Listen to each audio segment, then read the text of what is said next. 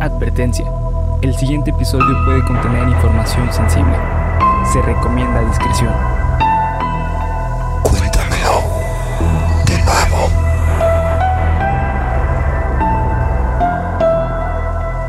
Geek Supremos presenta Cuéntamelo de nuevo, el podcast en el cual su anfitrión y servidor, que ve nomás qué playera trae, Bernie.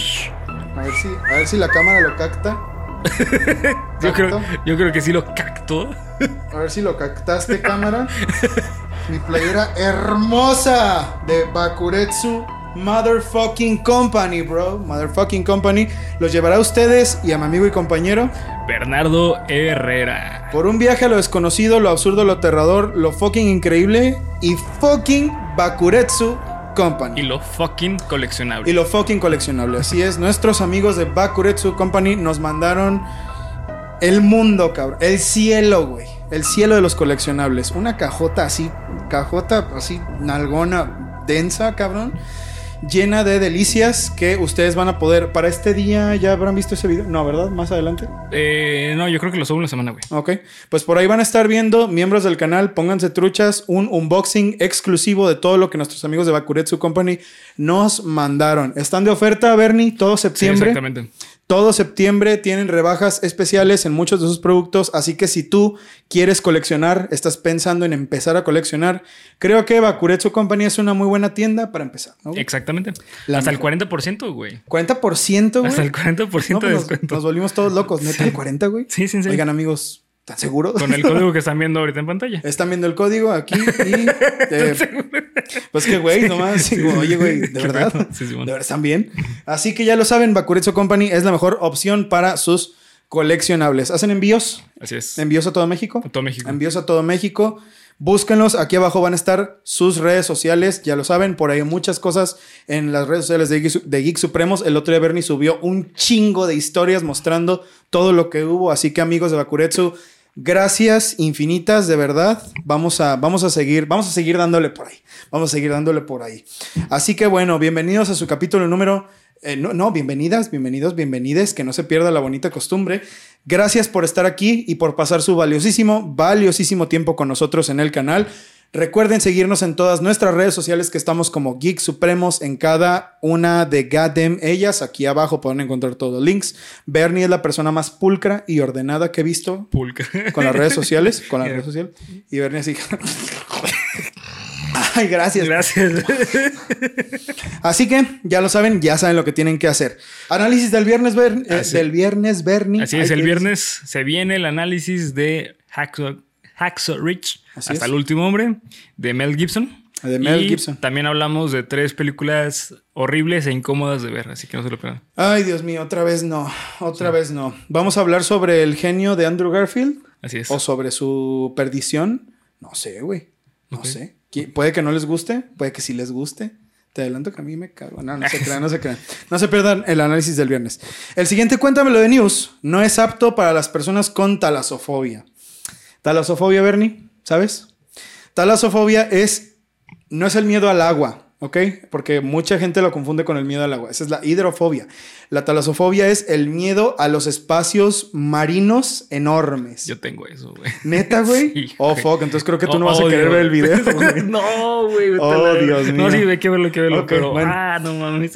Lo siento, güey, no sabía. La fobia a estar inmerso en cuerpos Sí, de agua profundos está rodeado Sí. de oscuridad marina y la inmensidad de lugares sumergidos en el agua, como el agujero azul de Dahab. Quiero que todos los que tienen esta clase de fobia se, se apoyen y se abracen con Bernie. Porque creo que, creo que vas a sufrir, amigo. Sí, creo que te la vas a pasar mal hoy. El agujero azul de Dahab es conocido como el cementerio de buzos y existe un video de un hombre que grabó sus últimos momentos con vida al enfrentarse a él. Ya, ya ves por qué tengo esa fobia. Pues sí, güey, no es, no es infundamentada. Sí, exactamente. Hay mucha gente que se Sí, muere sí, de sí. El agujero azul de Dahab es, como lo dice su nombre, un agujero azul marino o, o sea, una dolina, o sea, una cueva, vaya, un... El agujero azul de uno que está en Belice, ¿sabes? Este, esta parte del mar que está todo clarito por un lado y hay un agujero Del enorme. Caribe, ¿no? Ajá, exactamente. Hay uno en Egipto, Dahab, con salida al mar rojo. En el caso de este agujero, no se sabe con exactitud qué profundidad llega a, a tener, pero lo que, sí se, lo que sí se sabe es que tiene varios atractivos que hacen que sea un destino turístico ideal para los aventureros que gusten del buceo o que quieran ver paisajes marinos increíbles, ya que las aguas son tranquilas y es hogar de muchos arrecifes de coral donde la vida está desatada y te quieres poner a llorar, ¿no? Bernie, ¿algún día harías buceo? Eh, sí, buce- buceo sí, eh, pero en lugares cerca de la, del- de, la costa, o sea, eso sí no... Cerca de la playa no, no me causa nada. El- para mí el pedo así es cabroncísimo, el mar abierto, güey. Esos videos de los pescadores de... Sí, no mames. mames. ¿Sabes? Que se ven pinches soles. Sí, güey, que le están así dando en su madre Sí, al barco, Sí, güey. sí, sí, sí. O por ejemplo, ese tipo de que están grabando debajo del agua y se ve todo oscuro, güey. Y ves como que se acerca algo, pero no sabes si es algo. Tu peor pesadilla, güey, sería quedarte en un lugar así, estar atrapado Sí. como en un lugar de Sí, luz? totalmente sí. No mames, Sí, sí. güey, qué cabrón. Eso y, y si hay cucarachas, no mames. no, güey. Imagínate, güey, así el monstruo favorito de Bernie, un pinche mono azul así de agua con cara de cucaracha. Una cucaracha gigante de el agua. cucaracho azul. El cucaracho azul, güey, ese es el monstruo. Mándenos sus dibujos del cucaracho azul, amigos, para alegrarles el día a Bernie. Este, porque hay muchos buenos artistas ahí. Sí. Quiero ver sus dibujos del cucaracho azul. Eh, ¿Qué les estaba diciendo? Ahí va un shot. Mm, este lugar es conocido mundialmente como el cementerio de los buzos, ya que los locales hablan de más de 200 víctimas de ahogamiento en el lugar. Pero si acabo de describirlo como una zona paradisíaca, ¿por qué? ¿De dónde viene ese nombre? ¿Por qué la gente se muere? Bueno, hay dos secciones de este agujero azul que se convierten en un reto importante para los buzos. El saddle, o sea, como la silla de montar, o el arco. ok. ¿Ok? La silla es una especie de cueva. Imagínense esto. Es un agujero azul al lado de la costa y pasando la silla, que es un- una estructura de piedra, se llega al mar. Entonces lo que se hace es que los buzos bajan, pasan por debajo del arco y salen al mar, ¿no? Bastante claustrofóbico, bueno, no, más bien talasofóbico, esa sería la palabra, ¿no?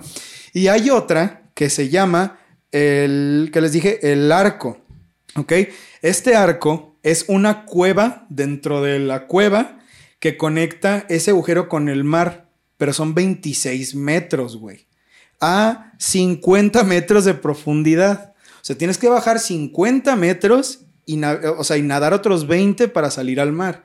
Y hay gente que, para los que esta hazaña está muy cabrona, ¿no? O sea, para los buzos profesionales esto es Ok, es que yo logré conquistar esto. Es como para los alpinistas escalar el monte Everest, ¿no? Es una cosa difícil. Quiero que se imaginen, además de los peligros que ya, o sea, que, que todos podemos pensar esto, es para una, un buceo recreativo, la profundidad máxima son 40. Ok. ¿ok? Ya para una, para labores de rescate o buceo profesional, arriba de 40 ya es peligroso. 50 metros, güey. O sea, estamos hablando de algo muy, muy, ya muy profundo. 50 metros, eh, ok. A los 50 metros llegan los buzos con experiencia y equipo adecuado, ¿ok? Los tanques de gas y gases de reserva son algo que se tiene que llevar para evitar problemas como la narcosis de nitrógeno y la hiperoxia, que es el daño interno del cuerpo por respirar oxígeno puro a presiones más altas que, el- que la del- a nivel del mar, ¿no? Y como ya les dije, es un reto muy cabrón para los buzos. Así que, ¿cuál es la historia con esto? Aquí va. Yuri Lipsky, instructor de buceo ruso israelí de 22 años, ha sido la única o de las pocas personas en documentar todo el proceso hasta su muerte por ahogamiento al bucear. En un artículo que leí, se le describe a Yuri como una persona aventurera, pero con muy poco cuidado, incluso en entrevistas posteriores. Ah, no, coma. Incluso en entrevistas posteriores, su padre dijo que él tenía un acuerdo con su propio hijo de no hacer nada arriesgado y estúpido que pusiera en peligro su vida. Podemos ver que era un Sí. muchacho bastante bromista y temerario, ¿no? Yuri decidió probar su suerte al intentar sumergirse en las profundidades del agujero azul. El instructor de buceo Tarek Omar incluso le había advertido ese mismo día en dos ocasiones que si estaba seguro de que quería hacer ese, ese viaje, esa inmersión, ya que Yuri planeaba ir solo. Pero al final sí que fue acompañado por un equipo de buzos. Aquí es donde empieza el video titulado Fatal Diving Accident Caught on Tape. O sea, accidente fatal de diving, que sería? De, de- de buceo. De buceo, ajá. eh, capturado en, en cámara, ¿no? Video de 7 minutos con 16. Yo creo que no lo vamos a ver aquí, porque si no va a durar mucho. Vayan, búsquenlo. Va a estar en Twitter, ya saben, se los facilito. Si no, les acabo de decir cómo se llama. Video de 7 minutos con 16. Empieza con Yuri grabando y preparando su cámara para ponerla en su cabeza mientras vemos otros buzos de fondo. No parece pasar demasiado, de hecho se ve como un video totalmente recreativo y feliz hasta el minuto 3.20, en el que de pronto, imagínate esto, están, el, chico está grabando hacia una dirección en donde se ven todos los buzos, de pronto se da una vuelta y ya no hay nadie, se queda él solo como que los buzos siguieron con su camino y él se quedó ahí, no sé si queriendo hacer otra cosa o planeando algo diferente, pero él se queda solo completamente en medio del mar y se ve así tal cual, así como me lo describiste. Se ve negro así hacia abajo, azul marino muy oscuro y el güey aquí precisamente empieza a desorientarse, ¿ok? Porque ya no se le ve, ya no se ve la superficie con claridad se escucha un grito de ayuda que es cortado rápidamente, yo imagino que por el micrófono de la cámara, como que la saturó con el grito. No sé si lo que pasó fue que él perdió de vista los buzos y ya no supo qué hacer, o si de verdad se confundió y ya no sabía dónde era, arriba, abajo, qué pasó. Esto es muy, muy común entre los buzos, demasiado común, y entre los astronautas. Es una de las causas de muerte más comunes entre los buzos perder la orientación espacial. Sí, claro, sí, sí. Mientras escuchamos cómo a Yuri empieza a costarle mucho trabajo respirar. Yo creo que eso es lo peor de este video, güey. Ay, no, vete a la verga, sí. Que el güey em- se empieza a ver. No, como que el güey trata no, de- No, no, no, no. Como de retener la mayor cantidad de aire que puede. y Se escucha como el tanque le está pesando cada vez más y el aire se escucha bien denso. A partir de aquí, hasta el minuto 5.30, podemos ver cómo Yuri empieza un descenso extremadamente rápido hacia lo profundo. Un descenso raro y anormal. Ahorita les voy a hablar de una teoría que se tiene y les voy a leer un comentario de este video del usuario BK-PK8UZ. Ahí se llama de verdad. Para los que no son buzos, entre más profundo vayas, es menor el tiempo que tienes. eh, before you- ajá. Es menor el tiempo que pasa antes de que tu piel absorba su- suficiente nitrógeno, lo que, te lo que te causa entrar a un estado como borracho o incluso narcótico. Como referencia, si te quedas a 18 metros de profundidad puedes estar por media hora, mientras que si estás a 40 metros no te puedes quedar más de unos minutos, antes de que, el de que los niveles de nitrógeno sean muy peligrosos. Además de esto, a 90 metros el oxígeno se, se vuelve tóxico debido a la presión. Respira eh, demasiadas partículas de oxígeno en una sola bocanada de aire que necesitas mezclar varios eh, gases para que esto no te destruya los pulmones. Esto es Ay, serio. cabrón. Esto es en serio. Sí, sí, sí. Si respiras puro oxígeno a un nivel donde la presión aumentó mucho, lo que estás haciendo es como si te estuvieras inflando los pulmones con una bomba para inflar balones. Te van a explotar. Ay, güey, qué pedo. Porque la presión Sí, es sí, mayor, Sí, ¿no? O claro. sea, te estás convirtiendo, te estás convirtiendo en un pequeño globito que conforme más baje, ¡pum! va a estallar, ¿no? Eh, a partir de aquí, nos quedan dos minutos angustiantes en los que no vemos mayor cosa más que a Yuri estrellándose contra el fondo marino y escuchamos cómo está batallando para deshacerse del peso extra que cargaba mientras su respiración cada vez se va haciendo más pesada. Güey, me están sudando las manos, cabrón, qué pedo. Y finalmente el video se corta sin revelar el momento de su muerte. Mucha gente dice que grabó su muerte, pero realmente esa parte fue, fue eliminada por la familia. Esa parte de la cinta no fue mostrada. Lo que sí se filtró a internet fue el momento en el que él está tratando de quitarse todo el equipo y no puede hacerlo. Y sí son, es demasiado, demasiado fuerte, güey. Está, está horrible, güey. Porque lo que estás oyendo es Sí, una persona ahogarse. Sí, muriéndose. Ah, no. Güey, está muy pasado de lanza, ¿eh? O sea, el pensar que una persona profesional, o sea, alguien profesional, muere así, está muy cabrón. güey. Creo que es un recordatorio bastante fuerte de que pues no somos invencibles, ¿no, güey? Sí, exacto. Seas quien seas y te dediques a lo que te dediques, existe un riesgo latente. Pero también una persona como Yuri, pues no quiero decir, obviamente que no se lo merecía, pero en algún momento le iba a pasar algo muy fuerte como para tener que replantearse su gallardía, ¿no? Sí, exacto. Esta idea de, pues sí, güey, un- esta- este tipo de conductas para suicidas, como nos ha dicho Bernie, porque sí, sí. esto no es otra cosa más que eso, ¿no? Querer ir solo en una expedición a una cueva marina, submarina, mejor dicho, Sabes, eh, ajá, exactamente, que está el riesgo de que mueras. O sea, está implícita el suicidio. No es una novedad, ¿no? Su madre, al día siguiente de la noticia del ahogamiento del hijo, pidió a un equipo especial que por favor recuperaran los restos de él. El buzo Tarek Omar cuenta que recuperaron todo e incluso que su madre vio el video a No. pesar de que eso la destrozó. No, no. Esto que estoy por leerles es la cita textual de Tarek Omar que dio después, como declaración después de que pasó todo esto. Dos días después de que recuperamos los restos del chico y le dimos a su madre sus pertenencias, me pidió que desarmara todo el equipo para que ella pudiera empacarlo. La cámara debería de haber estado dañada o rota, ya que la encontramos a 115 metros de profundidad y solo están diseñadas para soportar hasta los 75 metros. Pero para mi sorpresa, la cámara todavía funcionaba. 115 metros, güey. ¿Ok? A esta altura, a esta profundidad, la encontraron, güey. Vimos el video y su madre estaba ahí. Me arrepentiré de que su madre tenga esto por siempre. De haber sabido que el video existía, lo hubiera destruido. Creo que la situación que de verdad me pone triste y me molesta es que su madre tenga esto. El video de su propio hijo ahogándose. Hay una cosa importante aquí, güey. ¿Cómo le hizo para en dos minutos bajar 100 metros de profundidad con todo el equipo de buzo que llevaba?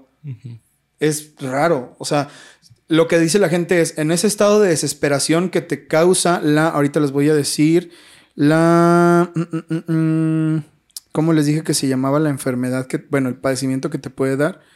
Es este... ¿Es por del nitrógeno? Sí, pero. Ah, narcosis de nitrógeno. La narcosis de nitrógeno es un estado en el que estás calmado. Es este estado típico que dice la gente que cuando se está a punto de morir ahogada, se calman, se relajan. Entonces, cuando te da eso, ya es muy difícil que puedas volver a nadar. Si no te salvan, tu cuerpo empieza a deshabilitarse, ¿no? Para protegerte, para proteger tu cerebro o apagarlo. No sé de qué forma funcione esto, no sé. Pero lo que sí les puedo decir es que es muy difícil hacer un descenso tan grande en tan poco tiempo. Se cree que algo lo arrastró. No, vete la verga. no.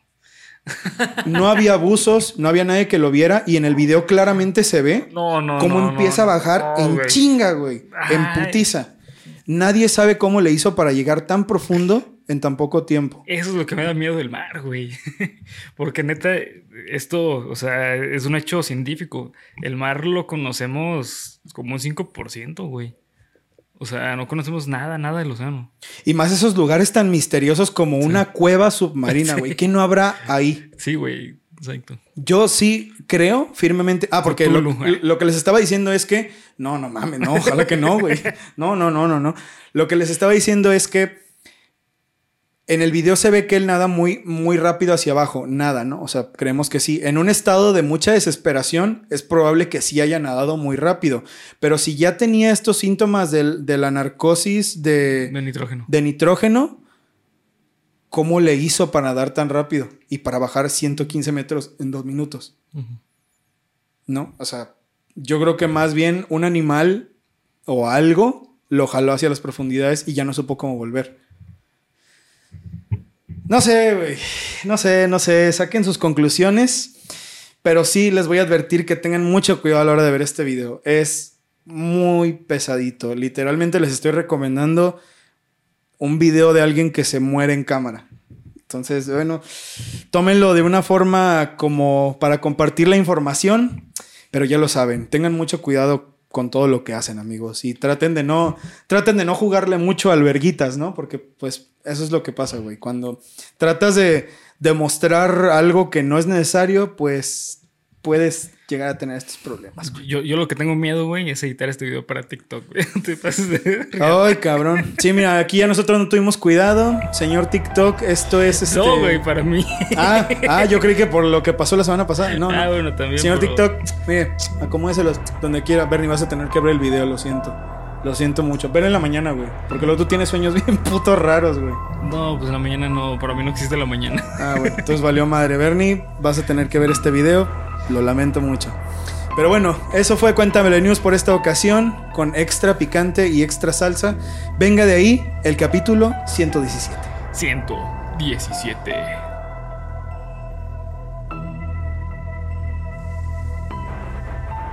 El episodio número 117 de tu podcast favorito de misterio está por empezar. Apaga la luz, sube el volumen. Y si escuchas un perro ladrando, Estás maldito. estás maldito.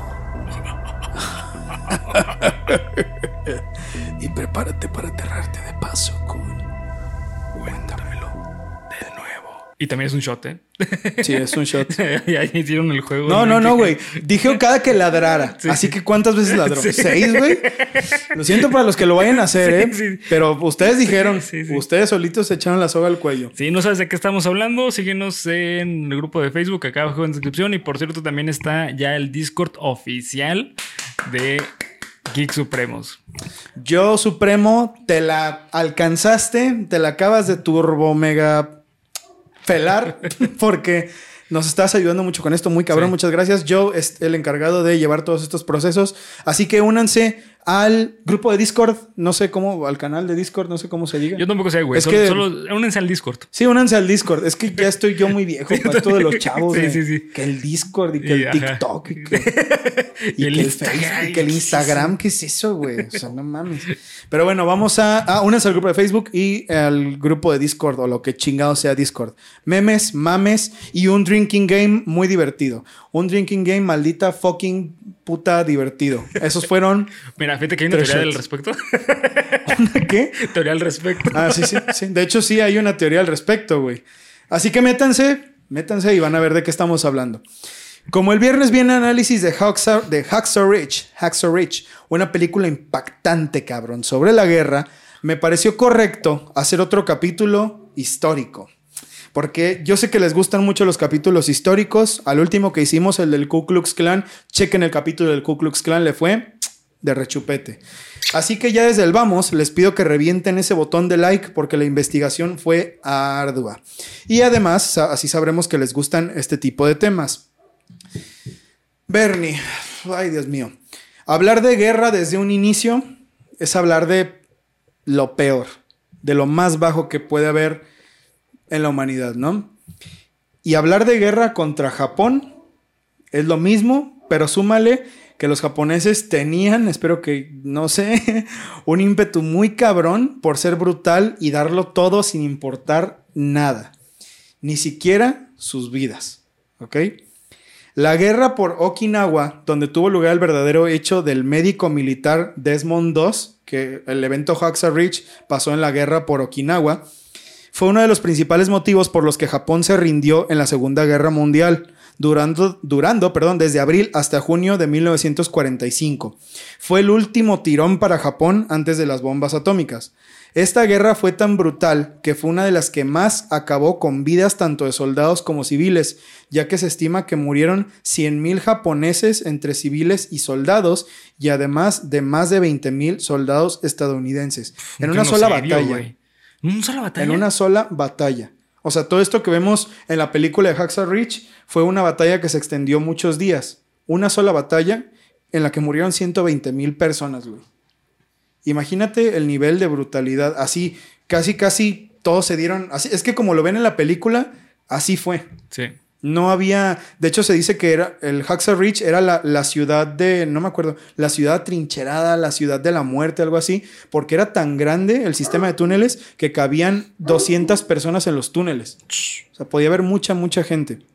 Pero que esto sirva como premisa para saber que lo que estoy por contarles deja la guerra por Okinawa lejísimos, lejísimos de los horrores que tienen que ver con la masacre de Nankín uno de los peores eventos en la historia de la humanidad. Y para que les diga eso, de verdad que algo horrible tuvo que haber pasado aquí. Pero es momento de tomar asiento, muchachos y muchachas. Guarden el lonche, que eh, güey, acabas de llegar del receso, del receso. Guarda el lonche, no estés comiendo ahorita. Saca tu cuaderno. No traes pluma, pídele a tu compañero que te preste pluma. A ver, ahí va. Así que por favor, presten atención. Hagan los marcos. Hagan los marcos, marco en rojo y este título en azul, Ajá. subtítulo en azul, títulos en tinta Rojo. roja. No, no es de mala educación, no, no es de mala educación. Escribe lo que te estoy diciendo, por Soy favor. el profesor y hago lo que Soy el profesor, sí, sí. Hagan lo que A ver, tú vas a dar la clase, ven. Vamos a, vamos a ver toda la clase de la compañera, ¿no? La. De la compañera. No, mejor esa clase no la vamos a oír, olvídenlo. Este. Así que por favor, presten atención que su clase de historia está por empezar. China y Japón tienen un historial de relaciones internacionales bastante. Sí, muy. Pues acidito, ¿no? Sí, sí. China y Japón son como perros y gatos, como los Montesco y los Capuleto, como el pinche jugo de naranja y la pasta de dientes. Sí. Está de la verga, yo no sé a quién le gusta esa sensación. Como China y Rusia. No, perdón, como Estados Unidos y Rusia. Como Estados Unidos y Rusia. Bueno, yo creo que peor, eh, güey. Sí, peor. Mucho peor. peor. Porque tienen Por- un origen histórico. Y Rusia y Estados Unidos tienen un origen No, y histórico. además esos güeyes como que son los típicos de... ¿Qué, qué, qué? Agárrame. Ya, Agárrame, te ya, estoy diciendo que me agarres. ¡Ya pégale! Exacto. Ya deja de hablar y pégale. Y esos güeyes nunca se han pegado. Pero China y Japón sí, se han dado madrazos. se han dado Sí, sí. Se han dado con Tokio. Ay, no mames. Ya que gran parte de la población. eh, ah, no, qué pendejo. Pero a pesar de que China es un completo imperio y una nación enorme, a principios del siglo pasado esto no era así, ya que gran parte de la población china eran personas dedicadas al campo y a la producción de alimentos. Mientras que Japón eran los bullies de Asia. Eh, lo eran. Y tenían poder y músculo militar que siempre mostraban, pues, sopapeándose a las naciones aledañas, güey. Eso siempre fue así durante el inicio del siglo pasado y 1800 y mucho tiempo Sí. Haz de cuenta, güey, que China es Riz, eh, Japón es Malcolm y Corea es Dewey. Ándale, güey. Exactamente. Sí, entre los tres. Entre los tres se ponían unas chingas y Corea lamentablemente siempre quedaba ahí en medio, güey. Sí. Precisamente, la primera guerra sino-japonesa fue un conflicto entre China y Japón para ver quién se quedaba con Corea. Bastante acertada tu alegoría, Bernie. Territorio de suma importancia militar. Y además para darle en la madre a la dinastía Qing de China y demostrar que Japón estaba bastante organizado y podía doblegar incluso a un país tan grande como China. Esta guerra terminó en 1895 y no fue lo último. Japón todavía quería demostrarle al mundo que estaban ahí. Y después de someter a China, se fue después con una Rusia que no estaba preparada para la guerra, a la que terminó venciendo en 1905 en la guerra ruso-japonesa, que también tenía como fin controlar territorios coreanos y la península de Puerto Arturo. Japón ganándole a Rusia. En ese entonces, güey, que era casi toda Europa, güey. ¿Cómo le hicieron? Sepa la bola, güey. Los japoneses eran Sí, eran una máquina militar con espadas. básicamente su... Sí, sí. ¿Sabes qué? Vas a matar a tantos como puedas antes de que te maten. Y eso era lo único en lo que pensabas, güey. Y ahorita que lo mencionas, vamos a hacer un poco de foreshadowing porque esto obedece a la filosofía del Bushido. La filosofía Bushido es la filosofía del camino del guerrero. Es decir, tener honor ante la. tener lealtad ante el mando de un superior y darlo todo, así, darlo todo sin cansancio, sin remordimientos, todo por la causa del que te manda, ¿no? Y verán cómo la filosofía Bushido aquí es verdadera mierda. Que ojo, aquí quiero hacer un paréntesis. Eh, si quieren conocer más de la cultura japonesa de una manera muy chingona, divertida, eh, léanse Lone Wolf and Cub o El Lobo Solitario. Tiene un chingo, un chingo de la cultura japonesa y está muy bien explicada y además este, es muy, muy buen manga. Ya hemos hablado de- antes de él, para los que son nuevos, hace mucho tiempo que no venía a la- a colación, pero Bernie es súper fan, ya lo leíste todo, ¿no? Sí, sí, dos Entonces, veces. si, lo, si Bernie lo recomienda, de verdad véanlo. Es una buena forma de aprender sobre la cultura japonesa, ¿no? Eh, ¿Qué más? Después de que Rusia perdiera esta guerra y fueran humillados por un país con la extensión de Japón, fue tal el descontento y el enojo de los rusos que hasta iniciaron una revolución, la Revolución Rusa de 1900. No fue por esto, ¿verdad? O sea, esto no fue el... mm, No, pero fue una piedra para que cayera el, los, este, ¿cómo se llaman? Los Los- bolcheviques. Los, No. los Ares. Los Ares, ajá. Sí, sí, sí. La gente estaba tan encabronada con la Rusia zarista que fue de, güey, ni siquiera eso pueden hacer bien. Ni siquiera nos pueden de- defender de una invasión. ¿Saben qué? A la chingada el régimen zarista. Y es un- fue una de las piedras angulares, tal cual, como dice Bernie, de la revolución rusa, güey. Entonces, imagínense qué tan chinga... Qué, tin- qué tan chingativo era Japón en ese entonces. No, no, no, porque esto no, No, era quedito, no, güey. no, no, eran Ya- putazos Sí, después me arrepentí y dije, no, Sí. quedito no, ni No, madres, no, güey. no, no, no. Estos güeyes entraban pateando Ajá, la puerta sí, y agarrando así a los pinches niños y ahorita van a ver, güey, ahorita van a ver. Es así como Japón, creyéndose invencible y además con una economía totalmente destrozada por haberse dado de putazos con Rusia, necesitaba financiarse otra vez, como todas las guerras del mundo, ¿no? ¿Y cómo lo iba a hacer? Aprovechando su estatus de potencia militar y creando tensiones que no existían con su eterno enemigo, enemigo, perdón, China. Durante 30 años que siguieron, El amigo. El amigo, exactamente. Con su amigo enemistas, enemistoso, China. Durante 30 años que siguieron, China trataba de resistir los maltratos de muchos soldados japoneses desplegados en sus territorios. Aquí sí estaban de chingaqueditos, porque tenían treguas y tratados de paz, pero los japoneses siempre estaban chingando a los chinos. Siempre. E- Eran injustos con ellos, ¿no? Si les, les, este, racionaban la comida, ¿sabes? O sea, había, había que ir a pedir la comida a un centro de acopio y no se las daban, o se las escupían, o se las tiraban al piso para que se las comieran, violaban a las mujeres. E- Era, era un... ¿Qué podríamos decir? Es que es ni dictadura, güey. O sea, era un... Era una mierda. Sí. Era un modo de vivir horrible, ¿no? Eh, y durante 30 años, y la molestia de Japón de no tener una razón real para invadir China también crecía, además de que el descontento de los chinos también. Todo esto terminó, o más bien empezó, el 18 de septiembre de 1931 con el incidente de Mukden. Esta noche, los japoneses explotaron un tramo de ferrocarril japonés al sur de Manchuria, en China, alegando que fueron los mismos chinos.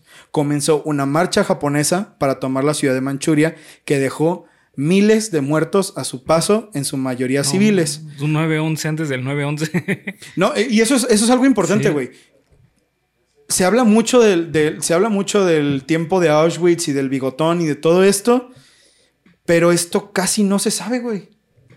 Es, es un evento histórico que me animaría a decir que dejó más muertos que ese evento y no se conoce. Casi no se conoce. No sé por qué. Bueno, en parte, ya van a ver. Japón puso mucho esfuerzo en que no se supiera. Sí. Mucho esfuerzo. Ya van a ver. Eh, bueno, lo fabricaron, ya saben. Mi- eh, militares chinos sabían que. Ah, ok. En su mayoría civiles, porque los militares chinos sabían que no podían ganarle a los japoneses. Así que muchos optaron por pasarse al bando japonés. En 1932 se tomó la ciudad de Manchuria y se cambió el nombre por Manchukuo. Y a pesar de que se pasó el gobierno a un emperador chino, el estado era completamente controlado por los japoneses.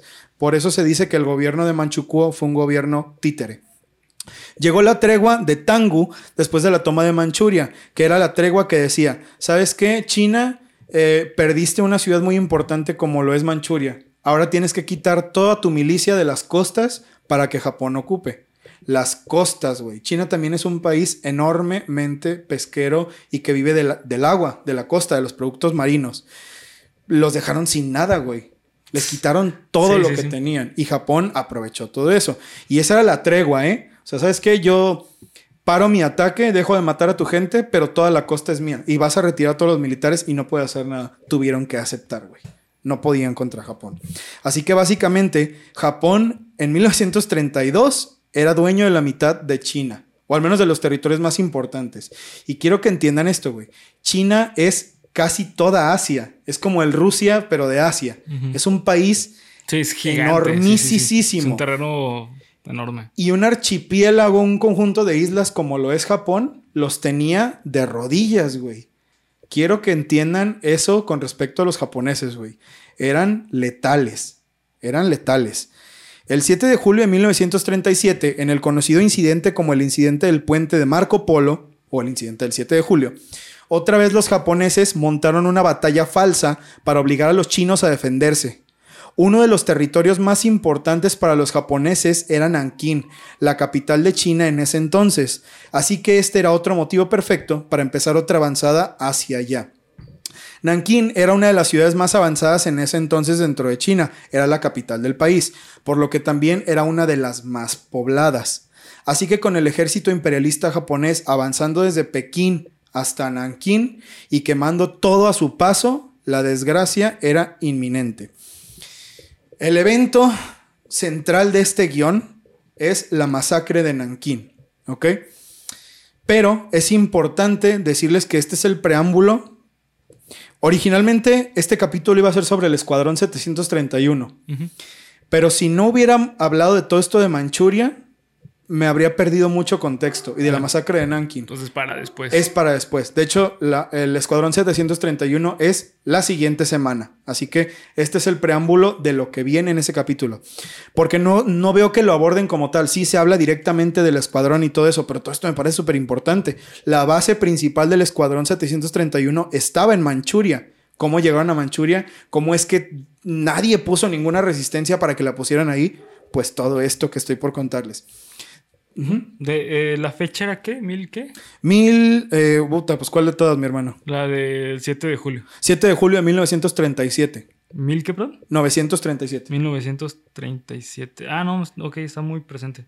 ¿Sí? Ya pensé que era que periodo Edo, periodo Muromachi. O ah, no tengo ni la menor idea de cuál periodo sea en Japón. sí, no, no, ya es el periodo moderno, güey. Ah, ok, ok. A partir de 1868 ya es... ¿Ya es el periodo moderno en Japón? Ah, ok. Pues mira, ahí está.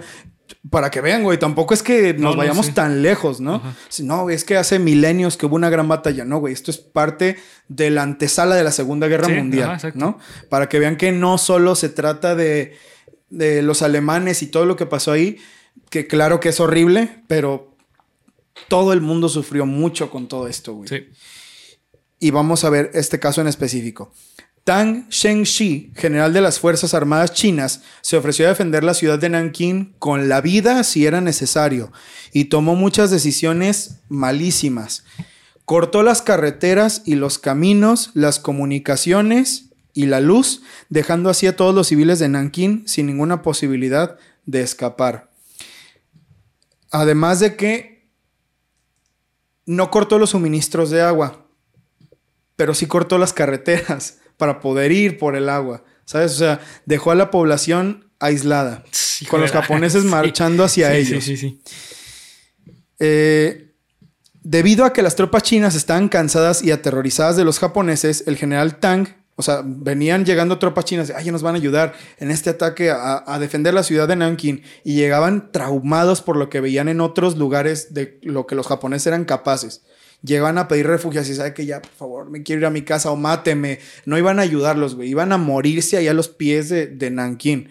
El general Tang resolvió que lo único que podía hacer era armar un ejército con lo que tenía a la mano, y miles de civiles fueron armados para pelear contra los japoneses, siendo que muchos de estos no tenían entrenamiento militar y algunos eran jóvenes de apenas 13 años. Por lo que antes de que los japoneses llegaran, pues ya estaba perdida la ciudad, ¿no? En diciembre, el 9 de diciembre de 1937, la ciudad de Nanking estaba rodeada por los japoneses que tenían todas las entradas previamente destruidas y eso hizo que fueran mejor localizables, sitiadas. Y no, quedaba nada por hacer. Por lo que el horror empezó la madrugada del 13 de diciembre cuando las tropas japonesas avanzaron hacia Nanking. En su paso hacia Nanking, para que vean el sinsentido y la absurdez que esto tenía, los generales del ejército japonés Toshiaki Mukai y Tsuyoshi Noda establecieron una competencia entre ellos en a ver quién llegaba primero a 100 decapitaciones con una katana. Pero cuando llegaron a Nankin ya no sabían quién había ganado, por lo que subieron el número a 150. Así de poco valía la vida para estos guerreros del Bushido japonés. Es que eh, Tú sabes que parte del Bushido es una ideología eh, nacionalista, güey. O sea, Japón es un país muy nacionalista. Es un país el cual eh, Japón es lo máximo. Hoy en día sigue siendo así, güey. O sea, hoy en día para Japón no hay otro mundo que no sea Japón. Por eso, eh, y tiene un origen desde el Bushido, güey. O sea, tú como Japón eres, japonés eres lo mejor que hay. Entonces es una ideología súper nacionalista, güey. ¿Cuántos años les dije antes de, del bigote? Sí, pues décadas. ¿Ocho? Ajá. ¿no? Sí, ajá, ah, bueno, sí. lo del Bushido sí, décadas. ¿no? Entonces, No, no, no, siglos, siglos, güey. Pero- siglos, sí. O sea, Ajá. es una cultura, incluso me animaría a decir que milenaria, Sí, güey, pues sí. diríamos. Díganme ustedes si estos güeyes no iban a tener la frialdad para poder hacer todo esto que hacían, ¿no? Además de que es importante y de verdad no me no puedo dejar de recalcar que esto fue mm, bueno, ya, ya no era tan, tan tardado, pero lo de la guerra este, sino-japonesa es desde 1890 y tantos, güey. O sea, 50, 60 años de que empezara la Segunda Guerra Mundial. Sí. Antes de que empezara la primera. Entonces, s- 60 años antes, los japoneses ya tenían esta idea eh, nacionalista y Sí. supremacista y... Sí, sí. El Bushido se formalizó en el periodo Edo, que es más o menos por ahí de 1600 a 1800. Ah, mira, entonces no, no tiene tanto, ¿no? Pues de Bueno, 1600, güey. No, sí. 400, bueno, no, Sí, sí, tiene un chingo, güey. tiene un chingo ya, 400 güey. años, más de 400 años.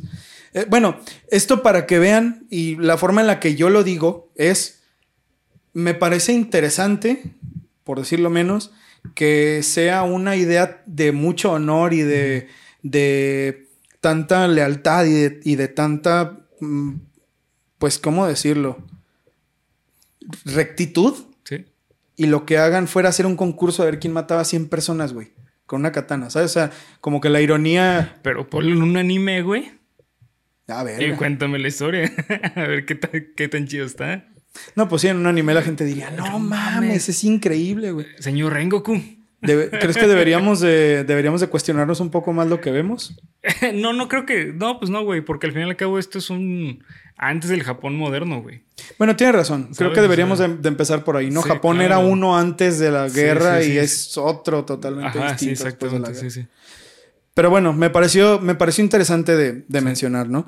La idea de la masacre de Nankín era matar a todos los militares chinos disfrazados de civiles, pero esto rápidamente se volvió cualquier otra cosa menos eso, ya que entre las víctimas se encontraban por igual, de bebés hasta los más viejos. Los extranjeros que se encontraban en Nankin y que se tuvieron que quedar durante las seis semanas de infierno relataron algunos de los crímenes horribles cometidos por los japoneses. De hecho, hay un nombre específico que les quiero leer. Este, nomás que déjenme buscarlo rápidamente, porque fue un nacionalsocialista alemán que estaba en Japón en representación de, del partido y él, gracias a su, a su ayuda, salvó a 200 mil personas. Órale, güey. Y decían que él era el ángel alemán. O sea, aquí en, en Japón nada tiene sentido, ¿no? Bueno, en, este, en esta clase de batallas nada tiene sentido. También, si quieren aprender sobre el papel de Japón durante la Segunda Guerra Mundial, lance el manga de Adolf de Tezumo. ¿Cómo se llama este? Eh, ay, cabrón, ¿cómo se llama? Se me el nombre. Eh, del creador de Astro Boy. Este. Híjole, así te fallo, mi hermano. Eh, harto te digo, es este. A la verga se me olvidó el nombre, güey. Este es. Ay, güey. Te- Tezuko, ¿Tezuma? Nezuko, güey. No, no es Nezuko. Ese es otro. Mm. Osamu Tezuka. Ah, ok. Sí, Lance Adolf de Osamu Tezuka. Eh, ahí explica bien, cabrón, el papel de, de Japón eh, en la Segunda Guerra Mundial y también la relación que tenía Alemania con Japón. Pues miren, ahí, ahí hay más movimiento histórico que usted está fuerte. No, eh, no es, es un super manga, güey. Ya. Súper, super manga. De hecho, podría decir que es lo mejor que me he leído junto con. este, No mames, ¿neta? Con Long Wolf and Cub. Y es histórico, ¿cómo se dice? Este, acertadamente histórico. Sí, pero se enfoca más al drama. Pero está muy cabrón, sí. Pues Lénselo, bueno. Lénselo, lénselo. Ahí lo tienen. Adolf es el, el manga de Adolf. Ok, bueno, los extranjeros que se encontraban en Nanking y se tuvieron que quedar. Ah, ok, ya les dije. Algunos de los crímenes horribles cometidos por los japoneses. Lo que estoy por leerles, amigos, es demasiado culero. Así que. Sí, todo ha sido muy bonito y muy gracioso y sí, hasta ahora, pero esto es Cuéntamelo de nuevo y necesito dar esta clase de datos. Así que los que sean susceptibles, Ya se lo saben. Sáltense cinco minutos o algo así de video, güey. Fue una masacre. Pero bueno hubiera sido que solo hubieran entrado así con pistolas y matando a la gente, ¿no? Porque rápido, rápido, rápido, esto se descontroló por completo. Los japoneses entraron a la ciudad solo disparando a cualquiera que no se atreviera a inclinarse ante ellos. Pero rápidamente esto empezó a escalar para matar tanto a hombres como a niños. Hay muchas fotos, güey, y entre ellas hay una foto de un niño que tiene el sombrero así al ladito de él y lo mataron porque no se lo quitó cuando pasó un general, un militar japonés. Y se ve, pues sí, la foto del cadáver del niño ahí muerto. Los niños eran decapitados frente a sus padres. Los hombres eran puestos frente a situaciones horrorosas en las que los obligaban a violar a sus propias hijas, a sus madres, y luego les daban armas para que las mataran para después ejecutarlos también. Violaban a las niñas desde los 7 años hasta las ancianas a los 70 y las penetraban con trozos de bambú afilados, madera, papel y cuchillos de sus bayonetas que a, y amarraban a los hombres de la familia para obligarlos a ver. Amarraban con alambre de púas a los chinos en grupos de 10 para que cualquier movimiento que alguno hiciera lastimara a los demás. Después los llevaban al campo abierto y los obligaban a cavar sus propias tumbas ponían a familias enteras enfrentadas a ver cómo eran asesinados desde los niños hasta los adultos. Ay, güey, no, espérate, es que está no, cabrón, güey. culero, güey.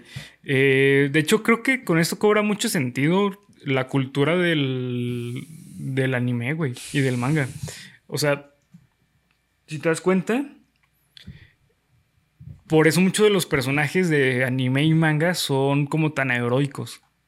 ¿Sabes? Eh, esto es algo muy cierto, o sea, esto no, es mentira. Japón se ha dedicado las últimas décadas en limpiar su imagen bien cabrón por medio del manga y el anime. Cierto. Por medio de la cultura, de la cultura popular. De hecho, hay países como Tailandia, la misma China, este, Rusia, todavía que no aceptan ciertos tratos comerciales con Japón porque ¿Quién sabe por qué? Y vamos a decirlo, vamos a decirlo como es, güey. Hasta los ochentas esto no se sabía. Ya. Japón puso mucho, muchísimo empeño en que esto no se supiera. Porque esto iba a dañar la imagen de la familia imperial japonesa, del imperio de, Japón, ¿no? E incluso... Espera, en los ochentas, en los ochentas ya no había imperio japonés, güey. Ah, ¿no? No. ¿No hay, imperio japonés ahorita? El, eh, no, no. No, el imperio japonés se cayó con la Segunda Guerra Mundial, güey. Ah, mira, no sabía, güey. Entonces a los políticos japoneses. Sí, mejor dicho, sí. Al, gobierno, gobierno, de Japón. porque en 2008 existió esta entrevista que se le hizo a un militar condecoradísimo que fue un soldado durante este tiempo y ellos mantenían que ellos no habían hecho nada malo. Que ellos habían eliminado un mal para su sociedad. Sí. No sé, güey. A mí se me hace que, bueno, lo dijo Bernie, ¿por qué será que no quieren aceptar muchos tratos con Japón, no? O sea, todos los años no voy a justificar lo que le pasó a Japón, no le debería pasar esto a ningún país del mundo, a ninguna sociedad, ningún hombre, mujer, niño, anciano, nadie debería sufrir los horrores de la guerra. Pero sí que es un poco hipócrita el hecho de que Japón todos los años religiosamente exija disculpas por las bombas atómicas y nunca haya pedido ni una sola disculpa a China por todo esto. Sí, güey. Nunca. y, es sabido. China, digo, Japón nunca ha admitido que esto fue un genocidio. Ellos sostienen que todos sus militares fueron héroes de guerra y murieron de la manera más heroica posible. ¿Por qué será que ven hacia Japón? Eh, ¿Qué más? Ok, se reían los japoneses mientras demostraban sus habilidades con las katanas al cortarles la cabeza parcialmente a las personas, solo hasta dejar un pedazo de piel con carne en el que, del que se agarraba la cabeza al final. Esto era un reto para ellos, como un juego, ¿no? O sea, ah, mira, córtale la cabeza ese y si te queda un pedazo de piel, ganaste. Si no, perdiste. Vuelve a intentarlo. Eso era un juego para ellos, güey. Enterraban vivos a muchos asfixiándolos hasta la muerte, si les iba bien. Porque algunos tenían la mala suerte de quedar con la cabeza afuera esperando su muerte por inanición o por insectos que se los comían. Estas personas que quedaban con la cabeza afuera también eran usadas como blancos para la práctica de tiro, ya sea de pistolas o con bayonetas, para la prueba de lanzallamas o simplemente para la diversión de los japoneses que pasaban y los pateaban hasta la muerte o que pasaban los tanques por encima de sus cabezas porque les gustaban los sonidos de crujido. Me está dando taquicardia, güey. No mames, me estoy poniendo bien puto nervioso. ¿Qué pedo con esto? Los monjes chinos, que eran respetados por los pobladores y que eran como los guías más cabrones que tenía el pueblo de Nankín, eran obligados a mantener relaciones sexuales entre ellos para romper sus votos de celibato mientras eran azotados y mutilados. Qué pedo, güey. Al pasar el tiempo, los japoneses empezaron a quedarse sin comida y optaban por abrir a los niños y a las mujeres por la mitad para extraer sus órganos, cocinarlos y poder comérselos. Tenían prisioneros a toda la familia mientras los obligaban a ver cómo cocinaban al miembro que seguía para torturarlos psicológicamente, diciéndoles que mañana ellos iban a hacer la comida. A pesar de que los chinos en Nankín hicieron una práctica de quemar todas sus cosas de valor para no dejarle nada a los japoneses, igual robaron todo lo que pudieron y quemaron toda la ciudad. Dios mío con esta mamada, güey. No, está asquerosa, güey. Qué pedo. Eh...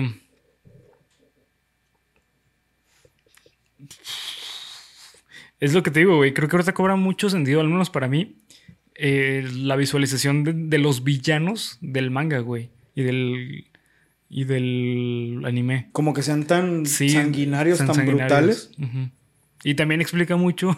Actualmente no sabías, güey, pero el, uno de los países que tiene más problemas de sexualidad en su población es Japón.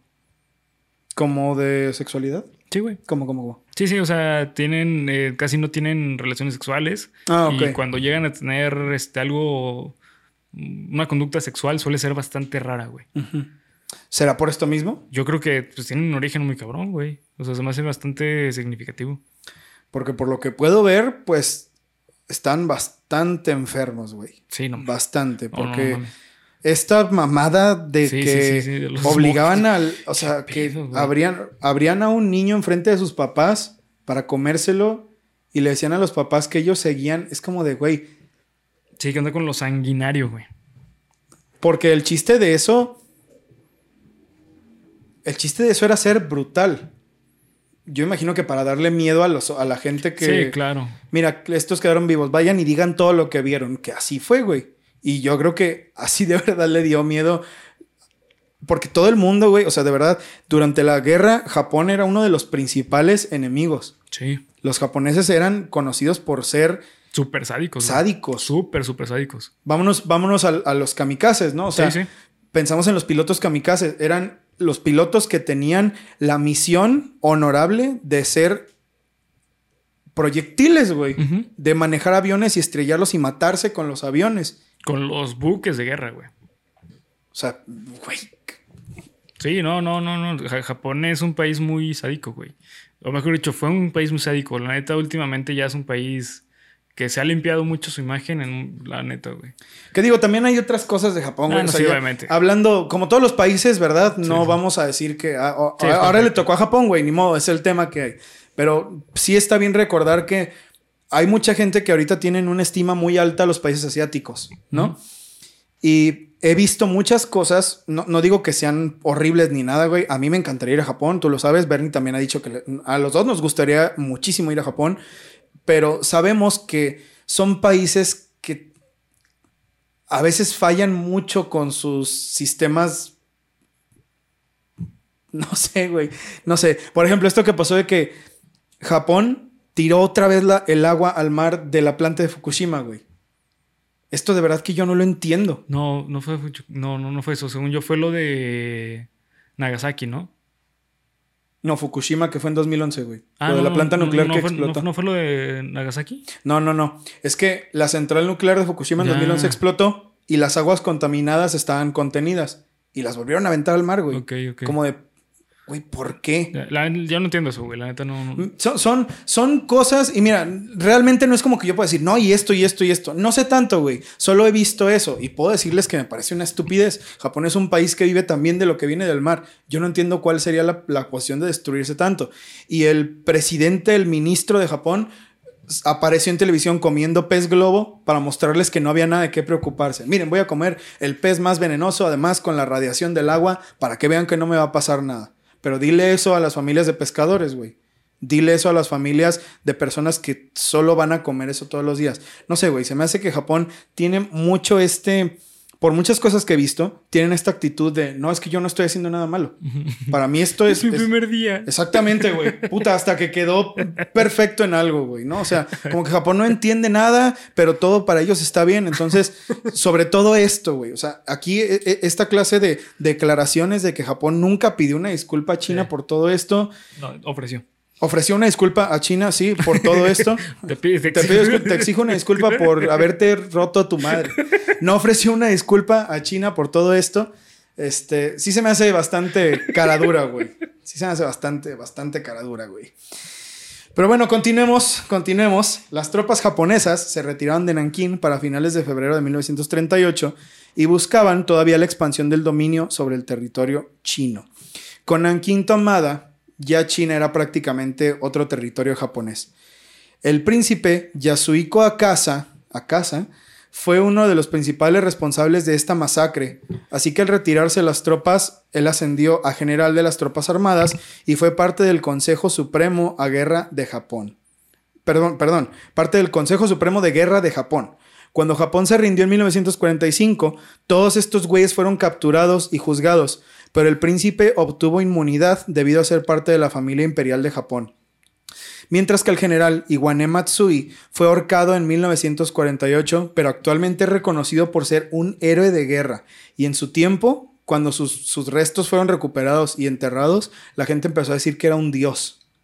Empezó a rezarle y empezaron a, a decir que era el dios de la guerra japonés.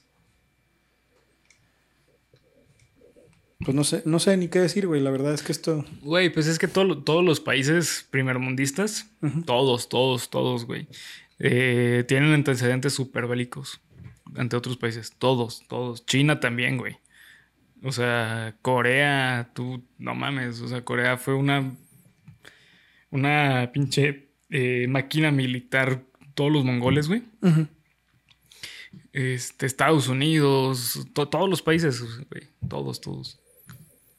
Sí, creo que es, es pecar de ingenuo decir. Sí, que solo. Ay, estoy leyendo una cosa horrible. Este país es la peor mierda. Sí, no, ve, ve- ve la- el origen de todos los países que ahorita son primermundistas y tienen un origen que tenían sobajado a un país, güey.